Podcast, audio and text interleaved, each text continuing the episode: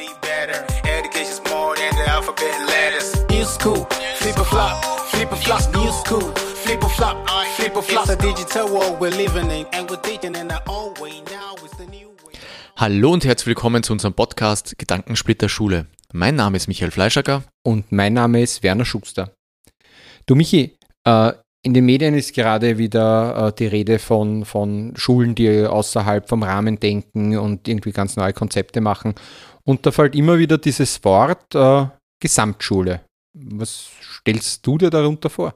Ja, ist ein sehr verlockendes Wort, muss ich schon sagen. Gesamtschule heißt ja für mich jetzt im Kopf irgendwie so drinnen, passiert etwas Neues, da verändert sich etwas zum Positiven.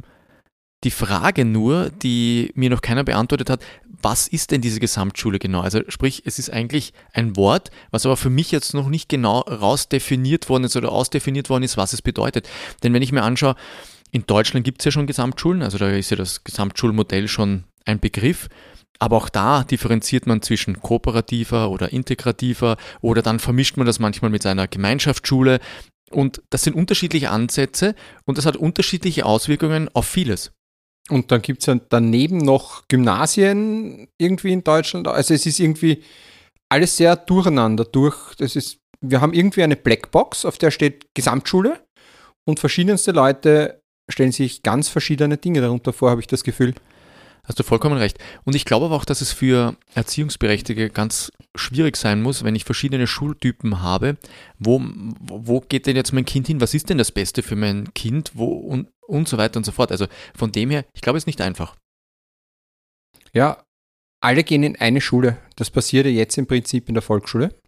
Ja, da hast du nicht viele Möglichkeiten. Ne? Da sind nicht viele Möglichkeiten. Äh, was mich eigentlich zu der Frage bringt, weil man hört ja ganz oft, ja, wenn eine Gesamtschule kommt, dann boomen die Privatschulen, dann, dann wird niemand mehr äh, in, die, in die öffentliche Schule gehen. Aber irgendwie bei der Volksschule ist es ja auch nicht so. Ja, aber bei der Volksschule stellt sich nicht die Frage, wo du dein Kind hingeben kannst, da gibt es nur dieses eine Modell. Wenn du jetzt in die Sekundarstufe 1 reingehst, dann siehst du plötzlich, dass du viele verschiedene Möglichkeiten hast, wo du dein Kind hinschicken musst oder kannst oder darfst oder sollst. Und ähm, die sind aber dann auch im Kopf von der von den Erfahrungen oder von dem, was man liest oder was man hört, negativ oder positiv behaftet. Und dann entstehen schon verschiedene Schwingungen oder Bewegungen. Ja, aber im Prinzip ist das gleiche bei der Volksschule auch.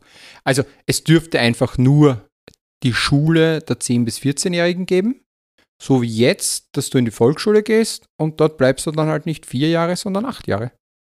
Wäre meines Ansichts nach ein wunderschöner Ansatz oder ein wunderschöner Gedanke, vor allem der ja das mit sich bringt, dass ich diesen, diesen, diesen Lernansatz, den ich in der Volksschule eigentlich als sehr positiv sehe, diesen diesen Gesamtunterricht teilweise, diesen Sachunterricht, den man dann im Unterricht nochmal aufgliedern kann und splitten kann, wenn man diesen Gedanken mitnimmt in die Sekundarstufe 1, also von Kindern bis von 10 bis 14 Jahre, dann glaube ich, kannst du extrem ihre Stärken stärken und ihre oder ihre Interessensgebiete herauskitzeln oder, oder, oder fördern.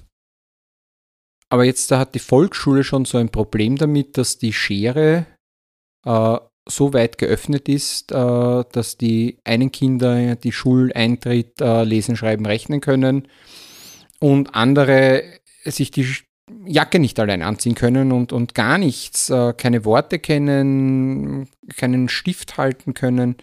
wie soll denn das gehen, wenn das nach oben hin bis 14 Jahre ausgeweitet wird? Ja, in einem klassischen System, so wie wir es jetzt kennen, würde ich mal sagen, gar nicht.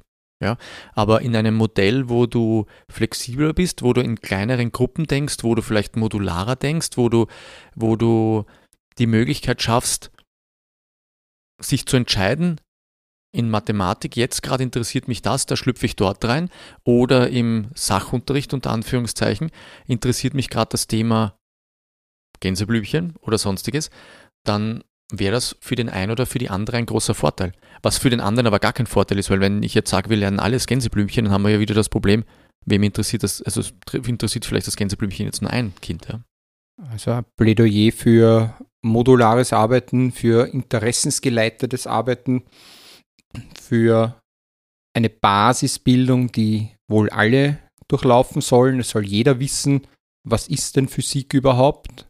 aber es muss nicht jeder dann im Endeffekt was über den elektromagnetischen Schwingkreis und über N- und B-dotierte Halbleiter was lernen mit 14 äh, Jahren.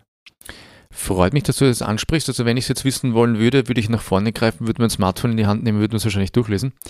Äh, und wenn ich es dann noch immer nicht verstanden habe, dann frage ich einfach dich, weil du dich damit auseinandergesetzt hast. Okay. Ja, so sollte es sein. Und das wäre auch ein super Ansatz für die Schule, dass halt die Schülerinnen dann ihren Tutor, ihre Tutorin fragen. Aber ich glaube, dass das nicht, ich glaube, das wäre ein ganz ein wesentlicher, wichtiger Ansatz, weil wir sprechen immer von Schule und denken nicht an die Wirtschaft. Entschuldigung, dass ich jetzt noch einmal eine Kurve nach außen mache.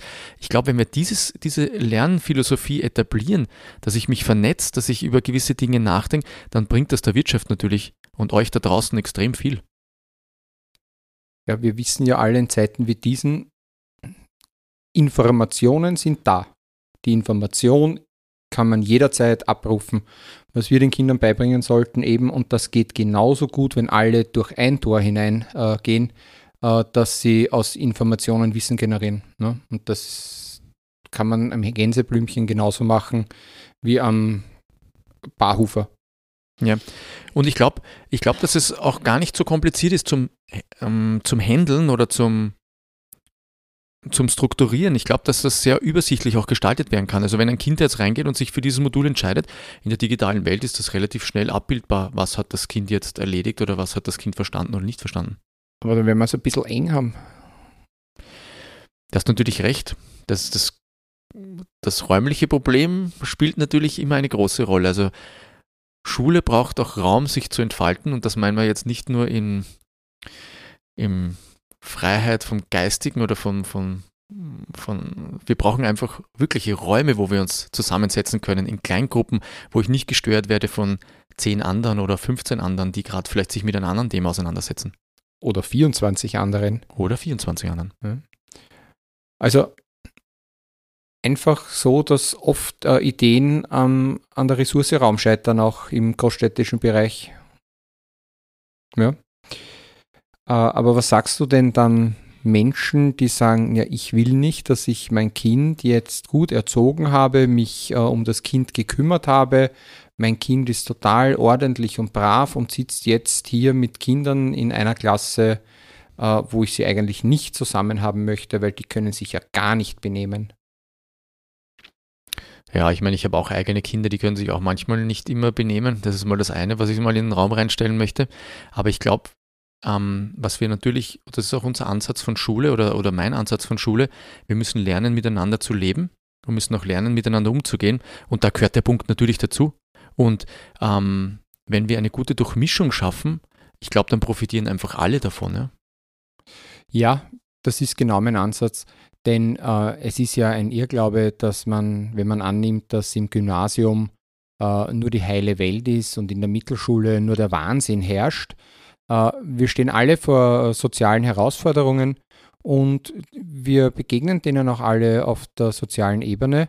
Und je durchmischter das System ist, umso mehr Positivbeispiele gibt es auch in den Klassen. Und ich glaube, da können wir dann ganz gut äh, drauf eingehen und die Kinder fördern und fordern, auch in diesem Bereich. Aber ich möchte nochmal auf das zurückzukommen, äh, auf das zurückkommen.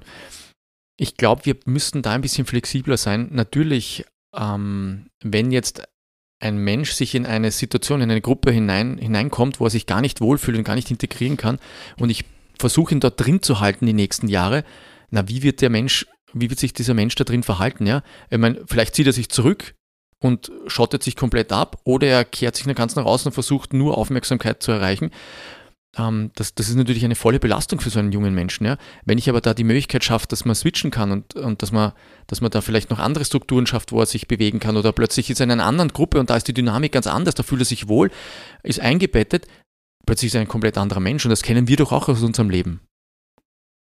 Ist eben wieder ein, ein, ein Hinweis auf das modulare System, glaube ich, gell? und dass man hier einfach äh, das viel zitierte Gänseblümchen oder Eichhörnchen äh, halt dann wann anders macht mit einer anderen Gruppe, bei der man sich wohlfühlt. Da hast du vollkommen recht. Ähm, Gesamtschule ist für mich aber trotzdem noch nicht genau greifbar, was, glaube ich, in der Gesellschaft wirklich unter Gesamtschule verstanden wird.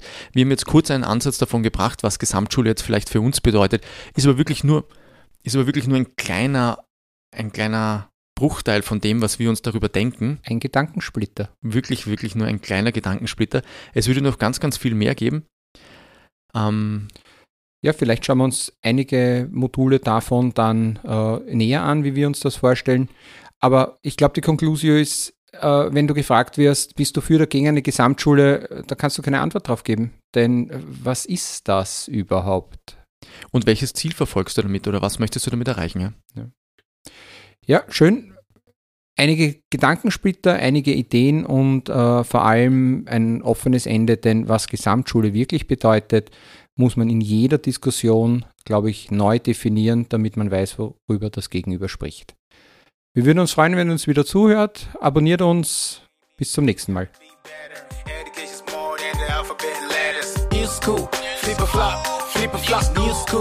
Flip or flop, flip or flop. It's a digital world we're living in, and we're digging in our own way. Now it's the new.